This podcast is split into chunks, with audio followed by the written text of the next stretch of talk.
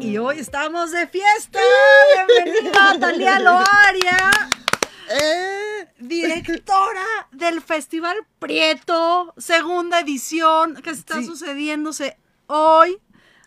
Ayer, ayer Ayer inauguramos. inauguramos, ayer Ajá. que fue 25 de mayo. 25 de mayo. Y va a estar hasta este 28. domingo Ajá.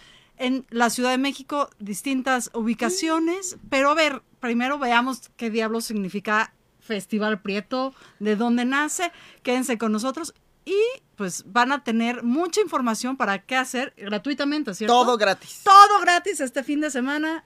Es un fin de semana donde vamos a poder tener teatro, música, arte, talleres para las infancias, talleres hasta de fotografía para las adolescencias. Danza, todo. Danza, hay de todo para todas, para todos, para todes. Talía, bienvenida. ¿Cómo Muchas estás? gracias, pues muy contenta, cansada. Así, bueno, todavía no me doy permiso de, de decir, de sentirme realmente cansada. Yo creo que el lunes voy a terminar así. A ver, planteamos una primera pregunta hoy en, el- en las redes de Radio 13 y en el WhatsApp. Y les dije, a ver, ¿cómo el arte para convertir el racismo en México? Pues es que el arte es la mejor herramienta para transformar a la sociedad, para sembrar la semillita del... A ver, ese es el choro que ya escuchamos. ¿Cómo? ¿Cómo se hace? ¿Cómo? O sea, ¿cómo claro, funciona? porque entonces escuchamos a todos los políticos ¿Qué robándose ese, ese Claro. speech y no es cierto. Pues lo que sucede con el arte es que cuando vamos a ver, por ejemplo, una obra de teatro, tú ves un discurso que te representa, con el que te identificas, con el que estás de acuerdo, o tal vez no, pero te deja preguntándote cosas. Eso es lo que pasa con el arte en general. Por ejemplo, o sea, puse de ejemplo el teatro porque es como muy Porque es lo que nos gusta a las dos. porque somos muy cabareteras, ¿verdad? Sobre todo el cabaret. Pero, el tea- pero todas las artes, ¿no? O sea, lo mismo sucede. Siempre las personas que, que- que somos creadoras, generalmente lo hacemos desde algo que nos importa. Lo que ponemos en el escenario es algo que nos importa, que nos conmueve, que nos duele, que nos parece importante decir, que nos parece importante que, se, que sea escuchado.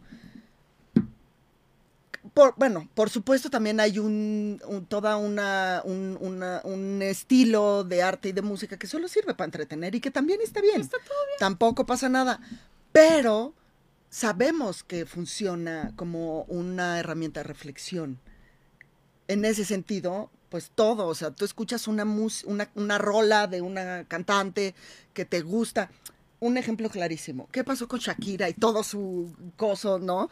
Con su relación, todo el mundo, porque ahí sí podemos decir que todo el mundo Literal. nos enteramos de qué pasaba, cómo se sentía, cómo estaba reflexionando al respecto, qué pasaba con sus hijos, qué pasaba con, con el ex que fue un ojete, ¿no? Todo lo que sucedía alrededor. Si alguna vez te pasó eso, sentías total empatía. No, bueno, empatía con la nueva canción de Shakira, que a ver si me Ah, ayudan en la, la de sus hijos. donde cantan y tocan sus Ah. hijos. Que yo lloro cada vez que la escucho, porque claro, digo, después del divorcio, ¿y qué hacemos con estas piezas, no? Y dice ella, esto? se rompió una pieza de la vajilla, pero no toda la vajilla. Sí. Pero claro que te invita a una reflexión Te y a una invita, conversación. Claro, eso es lo que sucede con el arte.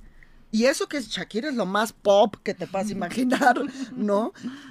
Y claro, ¿qué hacemos? ¿Cómo hacemos para que este tema que causa tanto cortocircuito en muchas personas dicen, no, en México no es racista? Sí, México sí es racista.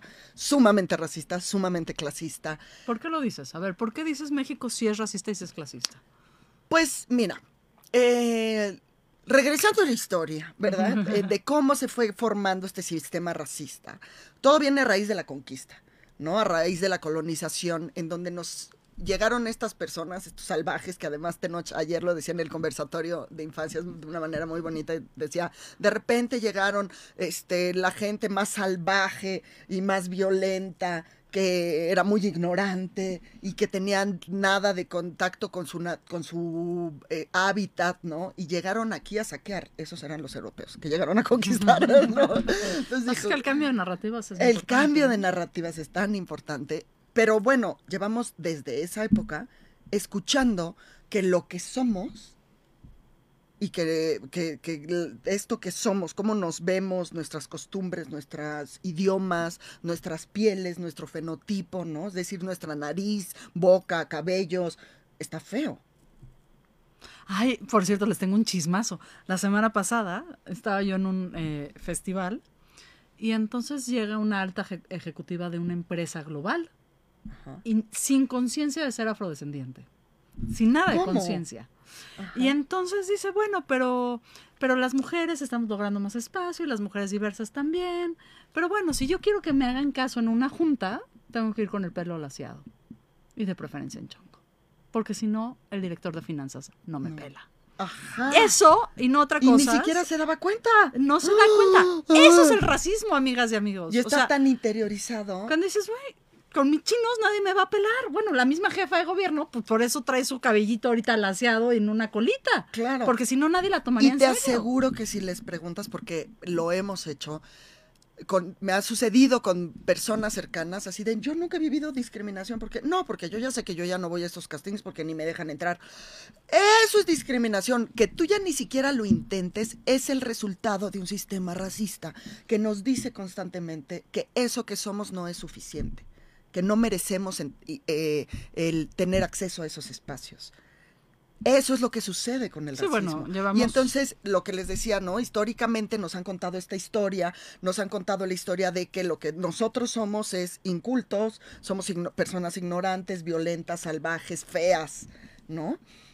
¿Y qué es lo que queremos hacer con el festival? Bueno, tenemos que transformar esas narrativas, por eso el arte juega un papel muy importante, Pero a ¿no? ver, si el objetivo es la inclusión de todas las personas, ¿por qué hacer un festival prieto? ¿Por qué autonombrarse y por qué autosegregarse? Ya sé que estoy haciendo la abogada del diablo, ¡dame chance! ¿Por qué hacer un festival prieto? Porque si te da cáncer y no te enteras, no lo puedes tratar. No puedes curar una enfermedad que crees que no tienes, que no sabes que existe. Lo primero que ten- tenemos que hacer siempre es nombrarlo, de muchas maneras, aunque incomode. Si te dan una noticia tan terrible como esa de ¿qué crees? Pues tienes cáncer, no te vas a sentir bien es incómodo, te vas a asustar, eh, da miedo, ¿no? Te preocupa, no sabes cómo solucionarlo. Lo mismo sucede, con el sistema racista. Es una enfermedad sistémica, una enfermedad social que no sabíamos, no éramos conscientes que teníamos. ¿Por qué hacer un festival prieto? Porque hay que nombrarlo. Pero se ha nombrado de muchas maneras y como es un tema muy incómodo, que a todo mundo asusta y preocupa y todo mundo dice, no, es que yo, nadie quiere ser el malo de la historia, porque no queremos ser eso. Está bien. Todas las personas, así se los digo, todas las personas que ocupamos espacio en esta sociedad hemos ejercido violencia racista, incluso si, hemos- si somos personas prietas. culpa. O sea, todas. Sí. ¿Por qué? Porque por eso era importante que les contara esto de la colonia, ¿no? Si toda esta historia empezó, este sistema que se creó, que es en donde nos desarrollamos ahora, empezó a funcionar hace 500 años, es iluso pensar que cualquier persona en esta sociedad se salva de haber ejercido violencia racista. ¿Qué hace que brote la conciencia? O sea, que digan, puta, sí tengo cáncer. Yo No creo que poder identificarnos siendo parte del problema y siendo también víctimas. Pero antes de eso, o sea, ¿quién dice, a ver, no está bien que, por ejemplo, todas las personas racializadas solamente formen parte del servicio de los sicarios de las series? Ah, ¿dónde empezó? O sea, ¿dónde empieza esto? esta conciencia de decir, Bueno, pues "Puta, obviamente. Quizá no somos tan mestizos como nos han contado. Quizá No, el, es el, el mito del mestizaje es una gran mentira. que hay un capítulo con Talia Loaria de hace como un año y medio donde nos los explica increíble. Pero ¿quién dice, a ver, esto ya no está chido? Porque hace siete, ocho años no estaba en la narrativa. Claro, O sea, hace 10 años, hasta mis reinas chulas hacían blackface. claro. ¿No? Hay un las show de, de Regina con las reinas. Todas con pintadas de de- negro y no sé qué. Y nos y- reíamos. Y, Y, eso no era un problema jajaja. hasta que llegaron quién sabe quién a decirnos, "Oye, Claro, pues que ha sucedido chido, ¿no? que, que es insostenible, que el nivel de muertes, porque el racismo no es, no es nada más la representación, eso es la punta del iceberg, que es importantísimo. Pero lo que sucede es que el racismo se mete en todos los niveles y que lo más grave es que cobra vidas. Y que las personas que están debajo de esta pirámide, de este sistema en donde oprime a las personas eh, de tonos de piel y de orígenes eh, pues más prietas pues a, la comunidad negra a la comunidad indígena a los este a la comunidad de grupos originarios en fin em, pues sí cuando ya no tienes para comer cuando te mataron al hijo, a la hija, cuando no tienes acceso a la salud, cuando tienes que parir afuera del hospital porque no te dejan entrar, porque pues es una mujer negra, aguanta, o es indígena, pues, o no habla nuestro idioma, pues híjole, sí está pariendo, pero ahí en la orillita, del, en el estacionamiento. Eso es lo que lleva a la gente a decir, ya basta, la lucha antirracista no es nueva. Lo que pasa es que no tenía los micrófonos que tiene ahora. ¿Cómo hicieron para así tenerlos? ¿Qué pasó?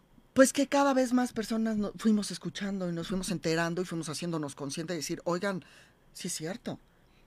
Y entonces ahora lo que ha sucedido con varias colectivas, que algunas de ellas, por supuesto, empezó con, la, con las personas eh, afromexicanas, con la comunidad negra, no solo en México, sino en todo el mundo, que las personas indígenas, ¿no? Que están diciendo ya basta y se ha, y se ha ido ha ido creciendo, ha ido avanzando en medida que cada vez más personas tenemos acceso a esa información, que conocemos em, el contexto de, y las realidades de otras personas y que además nos identificamos con ellas, ¿no? Y que vamos asumiendo y que vamos aceptando porque además ha estado tan fuerte este sistema y este racismo tan normalizado e interiorizado que toda la que llevamos muchos años viviendo haciendo como que no se, como que no existe, como que no pasa, ¿no? En el momento en el que hacemos clic y nos atrevemos a hablar,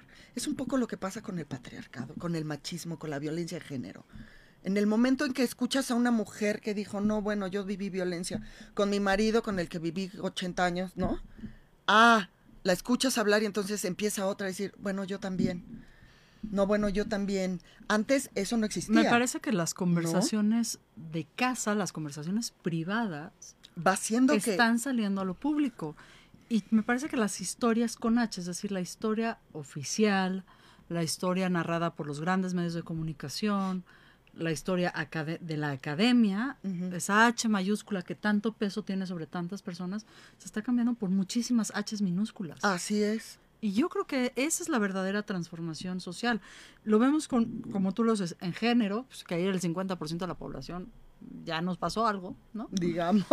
Lo podemos ver en la lucha este, antirracista, que digamos, pues si no eres blanco y cisgénero y hombre, pues seguramente sí estás en alguna de estas opresiones y lo vemos también en el clasismo. Totalmente, que además son, son violencias que se autoalimentan, que se están retroalimentando constantemente, ¿no? El racismo y el clasismo no, eso de repente ahora ha sucedido en los últimos años, ¿no? Cuando se ha puesto como más, este, ha sonado más fuerte todo, todo, este tema antirracista, que dicen, no, no, no, pero México no es racista, es clasista. Ah, bueno.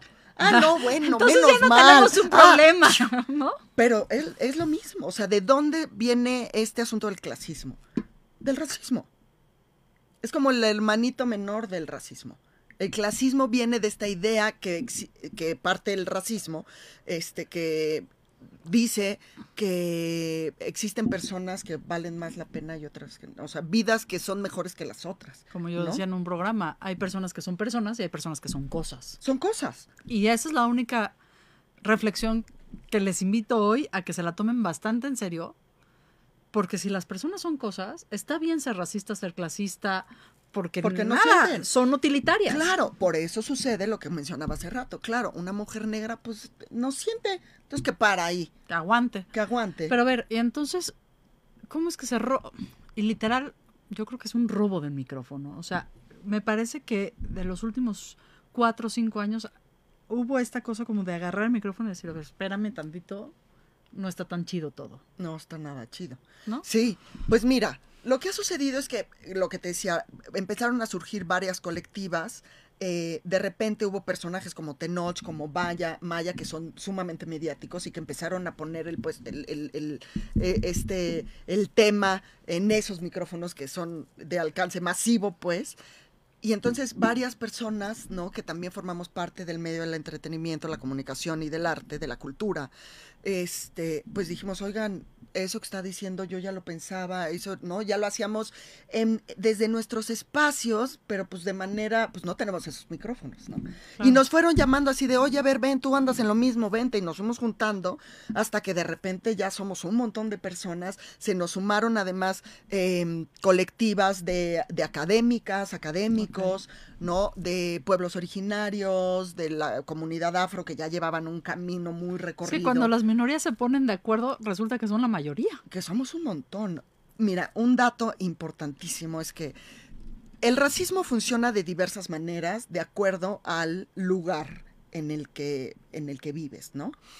Eh, en México, el racismo está en todas partes. Somos el 80%, más del 80% de la población mexicana somos personas prietas, en todas sus tonalidades. O sea, desde el moreno más claro hasta el negro, indígena, ¿no? El prieto más prieto. Que exista esta idea de que las personas prietas, y este dato es de Viri Ríos, que pueden también este, leer, leer su libro, que es una maravilla y se va a presentar dentro del Festival Prieto. De hecho, creo que mañana en la Utopía me llegó algo. Em, su libro No es normal. Eh, en este libro ella menciona que el 26% de la población prieta, ¿eh? Prieta, yo también soy prieta, ¿eh? Prieta, de las personas prietas, morenas, morena clara, morena, ahí le vas, el 26% de este ochenta y tantos por ciento que somos se percibe como persona blanca. A ver, lo voy a decir despacito. Yo acabo de decir, sí, yo soy prieta, pero pues, claro, yo tengo ascendencia entre árabe, entre africana, entre... Váyanse ustedes a ver a dónde estaban mis bisabuelos cuando se, estaban se la estaban pasando bien y llegaron a México. Pero, pues claro, yo de europea tengo lo mismo que física nuclear, o sea, no, no, no, no tengo eso en mi sangre, no hay, ¿no? Pero yo performo mucho más como una persona blanca que como por una persona racializada por mis privilegios. Por los privilegios. Totalmente. Pero a lo que voy es, incluso sin tener esos privilegios, las personas prietas se perciben como personas blancas, aunque no lo sean. ¿Por qué? Porque todo mundo, o sea, ser percibido como una persona blanca va de la mano con tener acceso a esos privilegios. Por supuesto. Yo hago un ejercicio, tengo una obra de teatro que se llama Cuentos para no dejarte soñar, que también va a estar dentro del Festival Prieto. Vayan a ver el domingo en Los Pinos y el sábado en la Utopía Mellehualco, totalmente gratis, en donde justo contamos la historia de Nina Simón y hablo de racismo, ¿no? Hablo de todos estos temas y hablamos de racismo y entonces hago un ejercicio dentro de la obra y entonces les digo a todo el mundo, a ver, levanten la mano, vamos a ver nuestras tonalidades, ¿no? Entonces me bajo, así vamos a juntar nuestros brazos y es muy chistoso como más prieta que la mayoría de las personas cuando les digo, a ver nuestros colores, me hacen así. Para que se vea más blanquito. Porque de este lado tenemos... Así, yo soy de este, acá es que estoy quemadita, soy de este, no de este.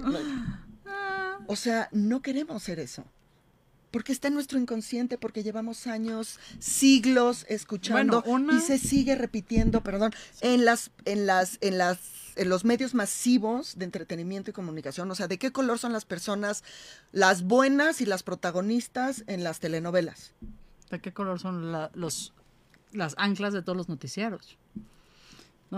¿Y de qué color son el ladrón, el violador, la prostituta, la persona de la servidumbre, ¿no? este, los que llegan a decir aquí está el pan, las personas de servicio, de limpieza, que, ojo, no tienen nada de malo estos, estos oficios, ¿no? Claro, pero no están dignificados. Tampoco. Pero no están dignificados, ¿no? O sea, ¿cómo, ¿cómo se viven, cómo se ven en esas historias? Bueno, lo que sucede es que hasta la actualidad, esas narrativas siguen reproduciendo la historia racista que nos empezaron a contar hace 500 años. Bueno, te doy una anécdota. Entre pues, los nadadores siempre están expuestos, muy expuestos al sol, por más bloqueador que se pongan. Entonces, lo, les pasa lo que mis hijos llaman, y por favor no me maten, el efecto duvalino. es decir, tienes un color muy tostado, muy prieto, y después tienes otro color donde está el traje de baño, Ajá. porque estás todos los días a la intemperie nadando. Y entonces lo que les venden a los adolescentes es jabón aclarante para que se te empareje el color de piel. A los adolescentes y a Oye, las adolescentes. Somos el primer país en tintes Buenos. rubios. Y como el segundo, tercero en cremas aclaradoras. Pero esto no es solamente de México, es decir, me parece que la crema aclarante, por ejemplo, es No, uno de los grandes mundo. de las grandes mentiras. Y además hay unos, o sea, tú te metes a buscar así campañas aclaradoras de, piel y así, es terrible lo que encuentras. O sea, hay una campaña, por ejemplo, no, es- no recuerdo de qué crema, ¿no? En donde, ah, es una para laciarte el cabello. Y entonces, la primer modelo en donde dice, quieres ser exitosa, no sé qué es negra, ¿no? Entonces, ya una vez que usa su crema y todo, se vuelve rubia con cabello lacio. El resultado es que te vuelves rubia, o sea, una modelo rubia termina, digo, y además es muy importante aclarar, la lucha antirracista no es en contra de las personas blancas. Las personas blancas no tienen la culpa, todos ya crecimos en este sistema, pues, pero sí en contra de un sistema que ha permitido que las personas racializadas no puedan acceder a los derechos básicos. Eso es la lucha antirracista. ¿Y eso es lo que hace el festival? Eso es lo que queremos. ¿Cómo? Eso es lo que buscamos. A ver, ahora dime cómo vas a lograr. O sea, Mm. ya entendimos, ya, diagnóstico, la sociedad mexicana y la sociedad mundial tiene un problema de racismo, donde creemos que el hombre cisgénero blanco, de ojo claro, por Lleva las favor, de ganar, obviamente. y si tiene buena cabellera y buena testosterona, está hasta, hasta, hasta, hasta arriba de la pirámide alimenticia y todos los demás somos desechables. Mira, Racismo MX, que es una de las colectivas que forma parte de este festival, tiene una investigación increíble que hicieron sobre el, al- el algoritmo, el algoritmo racista. Tú te metes a Google, hagan el ejercicio, tú googlea, mujer exitosa, vean las imágenes que les aparecen, hombre exitoso, pobreza, ¿quiénes son las personas que están en esas, en esas imágenes? Eh, violencia. ¿Quiénes son y cómo se ven las personas que están en esas imágenes? O busquen las primeras investigaciones de lo racista que era, por ejemplo, el Apple Watch. Apple desarrolla un reloj de altísima tecnología que te puede medir hasta la oxigenación de la sangre, pero pues, como todos los desarrolladores no eran ni afrodescendientes ni prietos como decimos No en lee. México, pues no te lee. Ajá. Ni personas prietas, ni personas este, tatuadas. Las primeras generaciones del iWatch pueden leer. Mira nada, o sea, es A- así, fuertísimo. No, la inteligencia artificial, lo mismo, los prejuicios que están ahí. Y entonces regresando A al ver, festival. por favor, porque si no. ¿Cómo lo vamos a hacer? Ah, pues lo que queremos es, ya hablamos de que es una gran herramienta y porque es una gran herramienta de reflexión el arte. eh, pues eso, todos los discursos de, esta, eh, de este festival buscan eso, la reflexión. Invitar a la gente desde el gozo, porque el arte no hay manera de que no disfrutes un concierto, una obra de teatro, ¿no? Una Pero exposición. no me van a castigar por por haberme equivocado tantos años, ¿no? Porque ese es otro de los míos. Ah, no, eso esa- sí. Esa Ah, cosa no. de, ahorita qué flojera que me vengan a decir todo lo que he hecho mal toda mi vida. tenemos que tener muy claro, o sea, lo que decía en un principio. Incluso las personas que formamos parte del festival tenemos clarísimo. Ayer le preguntaba, le preguntó, le preguntaban a Tenoch, oye, ¿y tú has sido racista? Sí.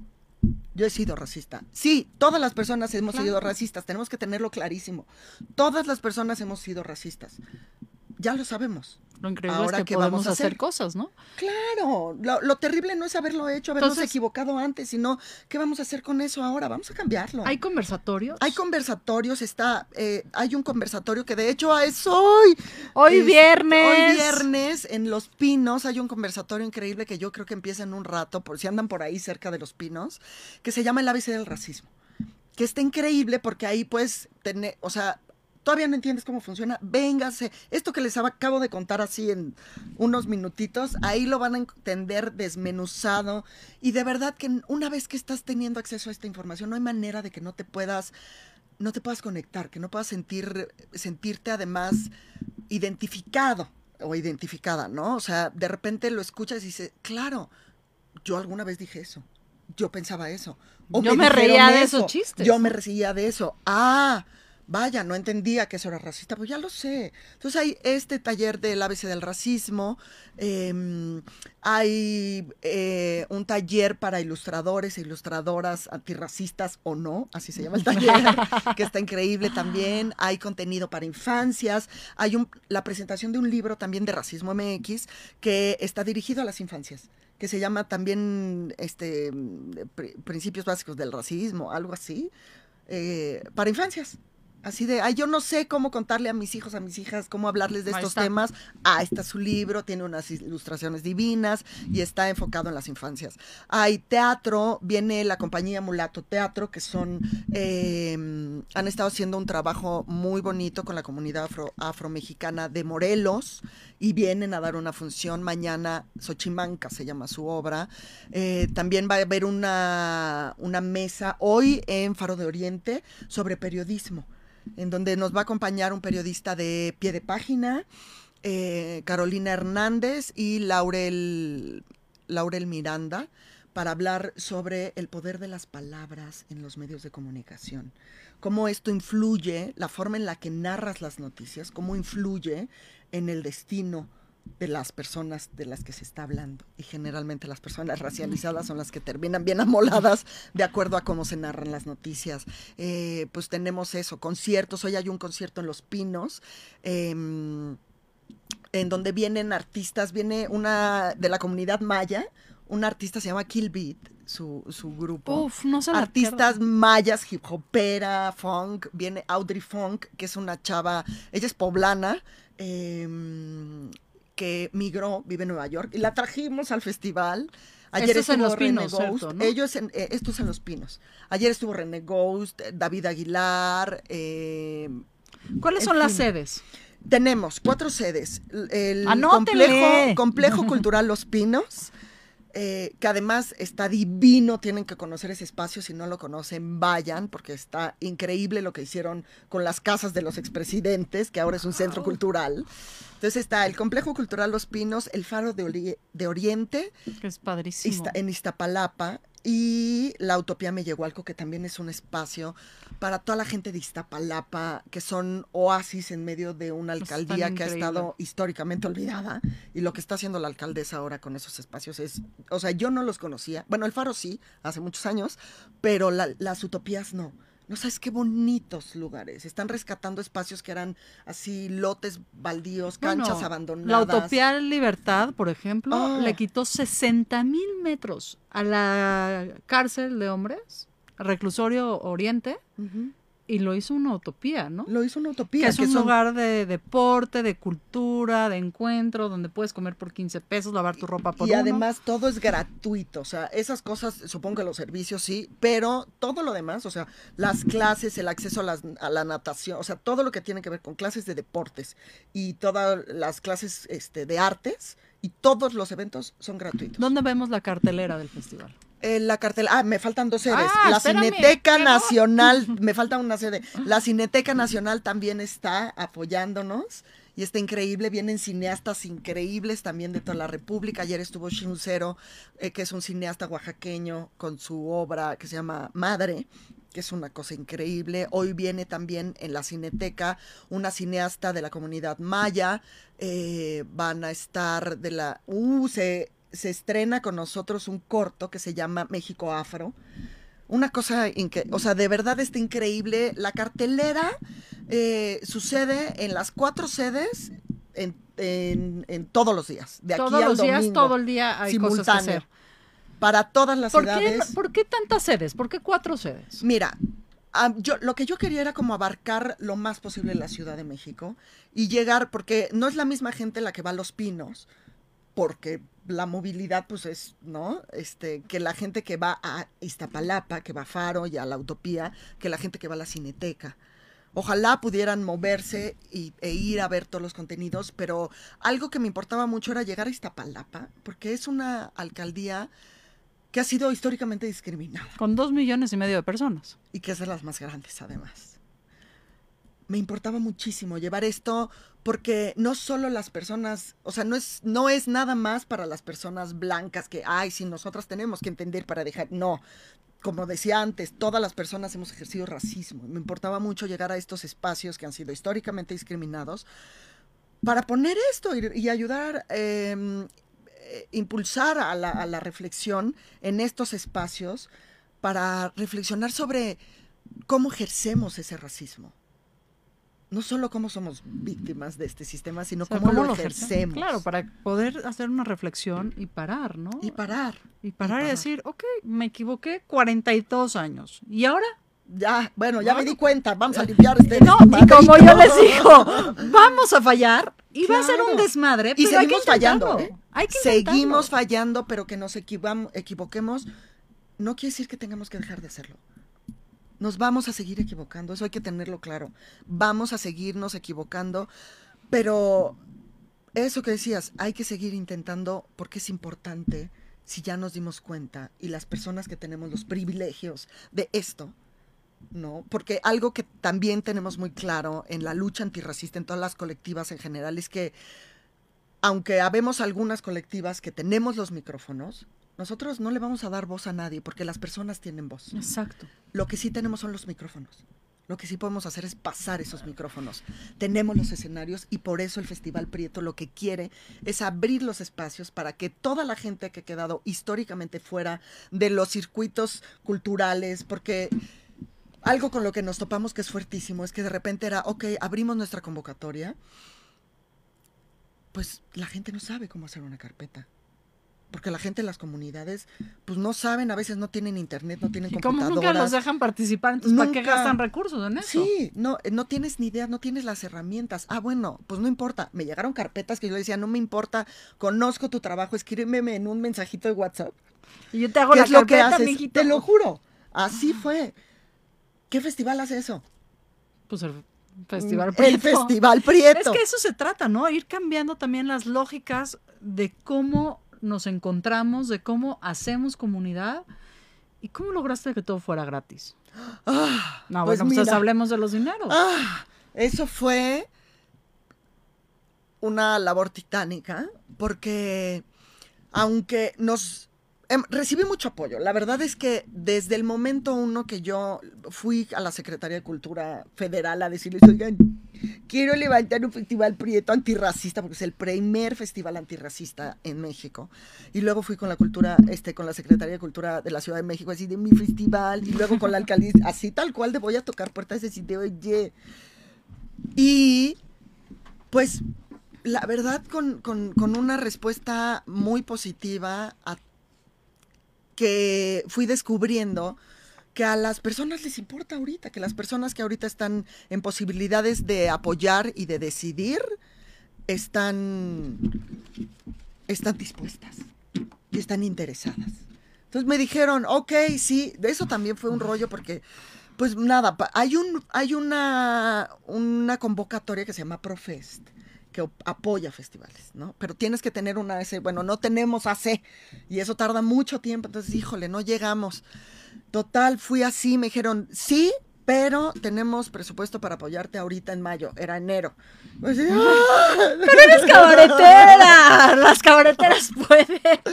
Pues levantamos un festival en dos meses, ha sido titánico, pero ha sido muy bonito porque de verdad que nos están recibiendo en la alcaldía y en las secretarías y se sumaron grande, este, más personas. No hay una cantidad de logos en los carteles Sí. que vean los. Toqué persona, así también de, con la, con la, con la diputada, no sé qué, así la diputada Ana Francis, la diputada Indalí también así, oigan, nos faltan dos centavos, nos pueden cooperar, pues ahí le apoquinaron. Ha Pues es sido que hay que hacerle. Oye, De- nos pregunta Aurelio Ayala que si son familiares los eventos, pueden llevar a infancias, pueden Sí. gente de la tercera edad, pueden- A todos. todas las personas son recibidas. Todo.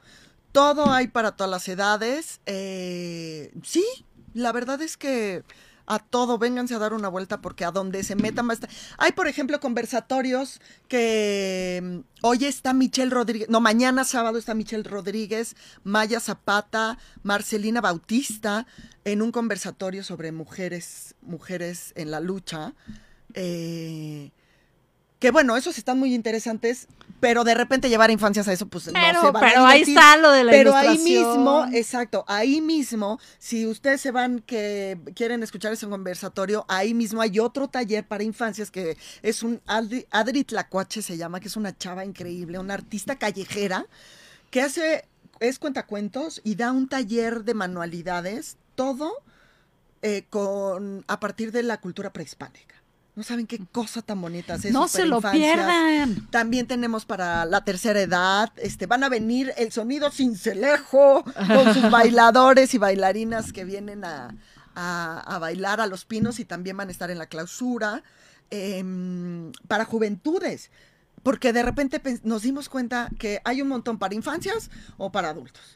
Y las adolescencias Y bien las personas, ajá, las adolescencias, juventudes, ¿dónde quedan?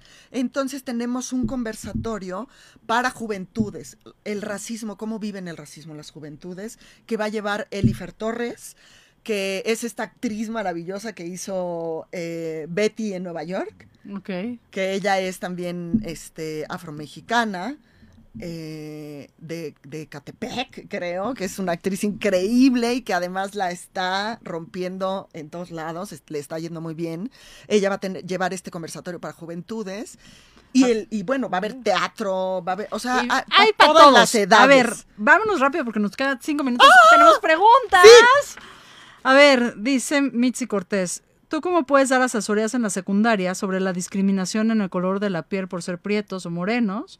Ya que yo, yo lo viví en mi etapa y nunca se me peló, nunca se me dijo sí. Qué buena pregunta, porque fíjate que además del Festival Prieto, llevamos ya casi dos años como colectivo dando conversatorios. Vamos a secundarias, acabamos de ir a Morelos, una semana antes de empezar el festival, nos fuimos a Morelos, Cristina Giles y yo, porque nos, nos buscaron de una secundaria en Morelos que están teniendo muchos casos de acoso y de violencia racista en Morelos. ¿En dónde te pueden contactar para Eh, contratarte? escríbanos a las redes del Festival Prieto o mándenos un correo a festivalprieto.gmail.com pidiendo esto, así de queremos que vayan a dar un conversatorio a nuestra secundaria. Tenemos un programa que está increíble para dar esto. Talía es cabaretera, actriz, performancera, entonces vas a ver cómo comunicárselo a todas las edades. A mí eso me encanta. Ha sido un gran reto. Las secundarias son las más rudas, ¿eh? porque de repente acá te, te- te cuestionan y todo. Está muy bonito. A es- ver, Saúl Mena nos pregunta, ¿a qué se debe que los corredores de bolsa, me imagino que la bolsa de, de acciones Ajá. así, casi no hay morenos en la Bolsa Mexicana de Valores? Pues, ¿tú qué crees? Después de todo lo que hemos hablado, pues porque no tienen acceso. No tienen acceso.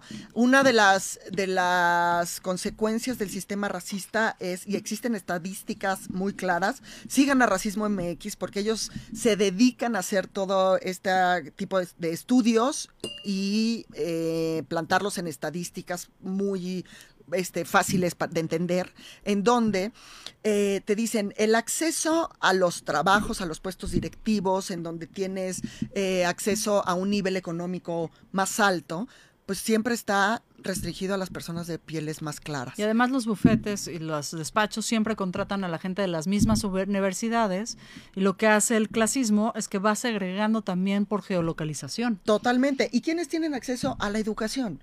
A una educación en donde te da esos contactos. Pues las personas que tienen para pagarlo. Entonces, es todo, ahí está, el sistema racista es esto que está en todas partes y se manifiesta en el trabajo, en el acceso a los mejores puestos, lo mismo que nos pasa a las mujeres, ¿no? A la salud, lo que decíamos hace rato, no todas las personas tienen acceso a la salud. Incluso aunque puedas pagarlo, no te tratan de la misma manera. Entonces, ahí está la información, ahí está la invitación. Este es un fin de semana de reflexión, de arte, de música, de teatro, de pachanga. Entonces, están en Los Pinos, están en el Faro Oriente, en la Cineteca y, Y, en Utopía Mellehualco. Utopía Mayahualco, en la alcaldía Iztapalapa. Ahí está aquí Radio 13 Digital. Vamos tardísimo. Perdón, perdón, perdón, perdón, perdón, perdón, pero muchas gracias, Talia. Gracias. Yo quiero agradecer muchísimo a Miguel Carlos que está atrás de ese aro de luz increíble, que siempre me apapacha y me cuida. A Eric King, que hoy nada más lo tuvimos en su presencia digital. A Dani García en los controles, que hace que esta voz suene más bonita, a Danae Ramírez y a Libertad Peralta, que están allá cuidándonos en el diseño, en las redes sociales, porque Radio 13 y estos micrófonos solamente se abren gracias al trabajo de todo el staff de Radio 13, que permite que sigamos conectando con nuestra luz. Gracias, compañeros. Gracias, amigas y amigos de Sinvergüenza Talía. Muchas Gracias, por gracias. este festival. Ay, muchas gracias. Vayan al Festival Prieto. Bye.